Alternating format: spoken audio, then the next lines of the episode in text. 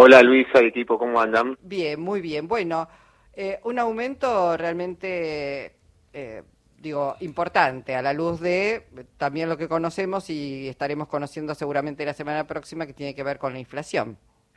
Sí, eh, o sea, el, el, aumento es por la movilidad jubilatoria, que eso es por ley, que es el 17,04% para todo el mundo a partir de, de, marzo, o sea, todos los que cobran algo de ANSE, de Seguridad Social, jubilaciones y pensiones, asignaciones de ser por hijo, asignaciones familiares, todo sube el 17,04%. Y eh, para los jubilados y pensionados eh, de la mínima, voy hasta, hasta que cobren dos mínimas, van a tener un bono, como viene sucediendo en los meses anteriores, hasta la nueva movilidad, o sea, hasta eh, junio de, de, de, este, de este año. Así que va a ser un bono de 15 mil pesos para los jubilados de la mínima, eh, y decreciendo hasta dos mínimas. Ahora, Gabriel, el, el bono anterior que se está cobrando, inclusive que se ha cobrado ahora en el mes de eh, febrero, era de 10 mil pesos. Le aumentaron 5 mil. 50%. Claro. Sí, aumentaron. Sí, pero hay una particularidad. Eh, dividieron el bono, dividieron el bono, bueno, el, la mínima pasó de 50 mil, eh, más los 10 mil del bono eran 60 mil. Ahora pasó eh, a, de la mínima pasó a 58.665 y con el bono se fue a 15.000 pesos más hasta 73.665 pesos. Esos los jubilados de que cobran hasta un haber mínimo. Ahora, los que cobran dos haberes mínimos o un poquito más de la mínima van a recibir el bono en forma decreciente, o sea, no van a recibir esos 15.000 pesos. Eh, hasta febrero, que hasta este mes, cobraban, unos cobraban 10 mil pesos más y otros cobraban 7 mil pesos más, hasta dos mínimas. Así que ahora eh, eh, no, no establecieron bien, porque no, todavía no apareció en el boletín oficial la normativa, pero no establecieron bien cómo va a ser el, el, decrecimiento de, esos bonos. Igual es para seis, casi 6 millones de jubilados y pensionados, ¿no? Falconier, buenas tardes. Eduardo Anguita lo saluda Y, y, es buena es buena esta, esta, estas aclaraciones. Pero yo le pido que nos aclare lo siguiente. Cuando hay un bono, el piso de la jubilación, ¿es con el bono o ese bono es un bono que va aparte, es no, no contributivo como se dice con los salarios? Sí, es así como vos decís, no, no es, eh, contributivo.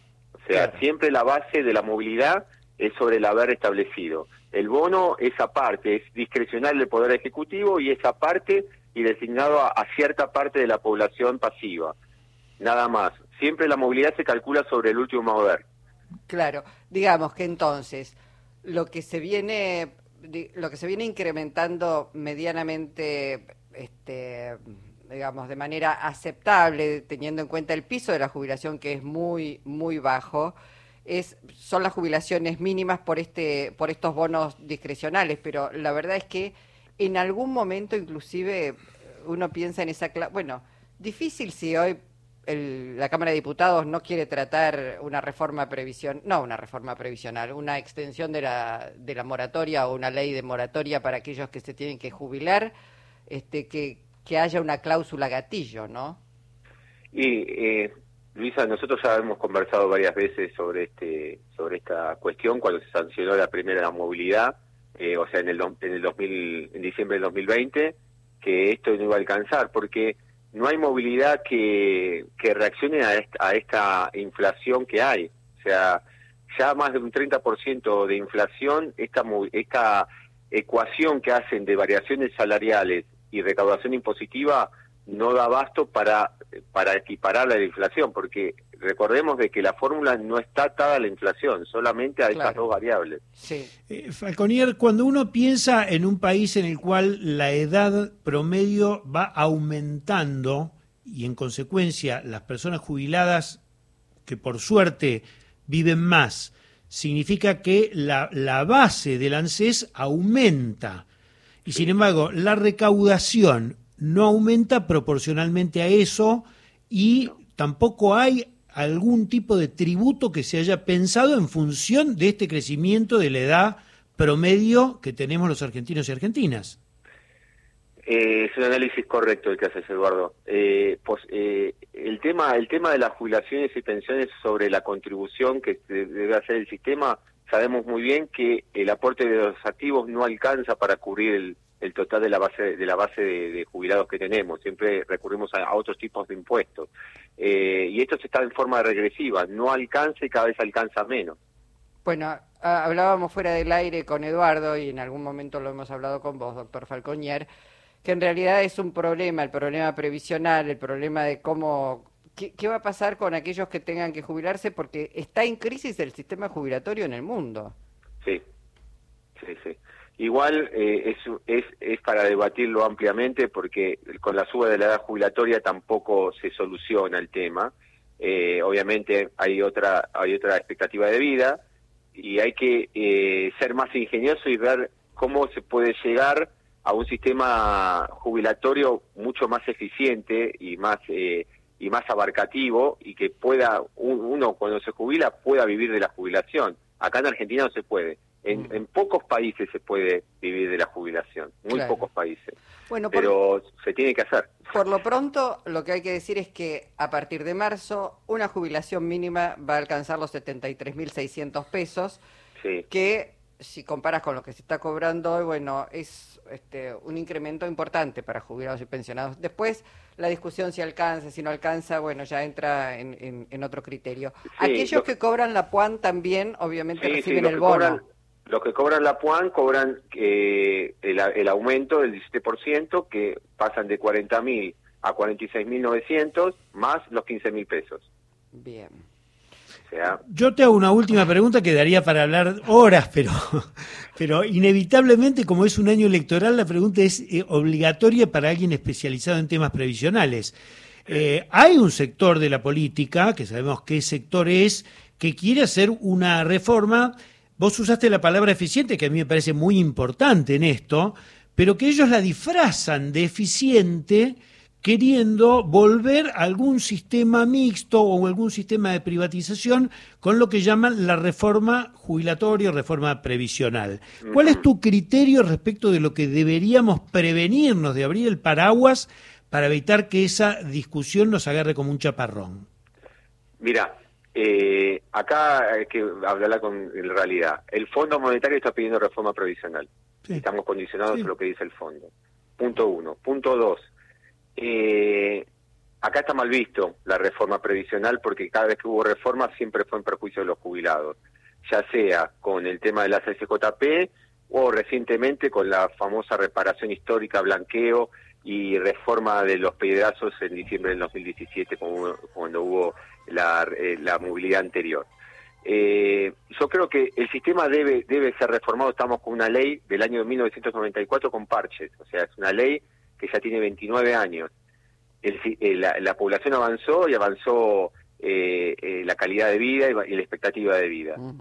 La ley se tiene que modificar y se tienen que incorporar ciertos elementos. Yo no sé si lo, mixto, la jubilación privada con lo estatal, sea lo más conveniente, pero se tienen que articular otros otras variables para que eso sea eficiente. Con por eso usted decía, con el recorte de la de la, de la edad jubilatoria subiendo la edad no se soluciona nada. O sea, tenemos que ver otros factores para que vaya más ingresos al sector y puedan tener la, la, la, clase pasiva un mejor poder eh, de compra y poder vivir de, esa, de esa jubilación. Es un debate que se tiene que dar en algún momento. Pasa que los tiempos de la política a veces eh, no son los tiempos para debatirlos eh, en, profundidad, siempre sobre el hecho, hay que debatirlo por una ley a 20 años en el futuro. Mira lo que te digo, si llegare a ganar Juntos por el Cambio, esa ley la hacen de un día para otro, dejando a la intemperie a más de uno. Bueno, hay que ver, hay que ver qué pasa, Luisa, con porque va a haber mucha movilización social. Este, convengamos que los movimientos sociales, la CGT, los jubilados eh, eh, lamentablemente no tienen organizaciones propias, pero ante una situación de este tipo, los gremios mueven a los jubilados. Pero te digo, los jubilados están medianamente organizados, no tienen visibilidad, que eso es, eh, eso es un tema también, bueno, es, amplísima la discusión. pero digo, si hoy no te quieren discutir una moratoria previsional para que se puedan jubilar casi un millón de personas, esa ley que pide el Fondo Monetario Internacional, conjuntos por el cambio en el gobierno, sale rapidísimo. Por eso Sí, siempre- en el Ejecutivo. eh, suponete que esté en el Ejecutivo. Yo no veo un Congreso donde Juntos por el Cambio, la verdad, eh, no veo un Congreso en el que Juntos por el Cambio pueda tener una mayoría suficiente como para imponer una, una, una situación de Eh, ese tipo. eh, Eduardo, Sí, discúlpame. No, claro. Te puedo, te puedo decir una sola cosa. Sí, en, el, claro. en el, cuando estuvieron en el, Poder Ejecutivo junto por el cambio, tampoco tenían mayoría en el Congreso y sacaron eh, sacaron leyes en detrimento de los jubilados Sí. y lo aprobaron. Sí. Después vienen los pedazos, todo, pero lo aprobaron con cierta parte del peronismo. Claro. Es cierto. Eh, también hay que decirlo, hay que recordarlo. Y, y bueno, por eso le decimos a, a los habitantes que van a votar este año en el 2023, ciudadanos y ciudadanas, que piensen bien qué voto van a hacer. Gracias, Gabriel. Bueno, ¿algo más eh, o, estamos? No, so- sobre, sobre esto de la moratoria previsional, solamente que está trabada, que hay una posibilidad de que el Ejecutivo amplíe el decreto o el, decreto anterior al que se venció en, en diciembre del 2022 para que se pueda accionar una moratoria y haya inclusión previsional, pero todavía está todo en la nebulosa eh, y la moratoria está trabada porque hay eh, hasta que no saquen el, el- hay un tirantez entre el oficialismo y la oposición por el tema del juicio político a la Corte, entonces tampoco le dan los diputados y no llegan al quórum para tratar la moratoria provisional.